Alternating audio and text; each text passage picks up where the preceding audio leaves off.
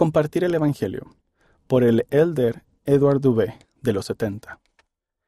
Aprended de mí y hallaréis descanso para vuestras almas.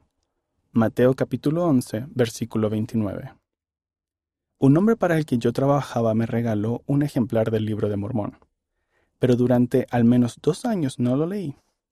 Un domingo tomé el libro de Mormón y fui a la línea del ferrocarril a las afueras de la ciudad donde vivía en Zimbabue. Me senté y comencé a leer. Al principio me costaba entenderlo, pero releí el testimonio de José Smith una y otra vez y sus palabras me llegaron al corazón. Tiempo más tarde, alguien me invitó a ir a la iglesia. Al principio me sentí incómodo, así que me senté en la última fila. Pero cuando las personas comenzaron a compartir sus testimonios acerca del Salvador Jesucristo y del libro de Mormón, sentí algo maravilloso en mi interior. Poco después, los misioneros fueron a mi vecindario y al poco tiempo fui bautizado. Unos años más tarde, tuve el honor de servir en una misión y compartir el Evangelio con muchas otras personas.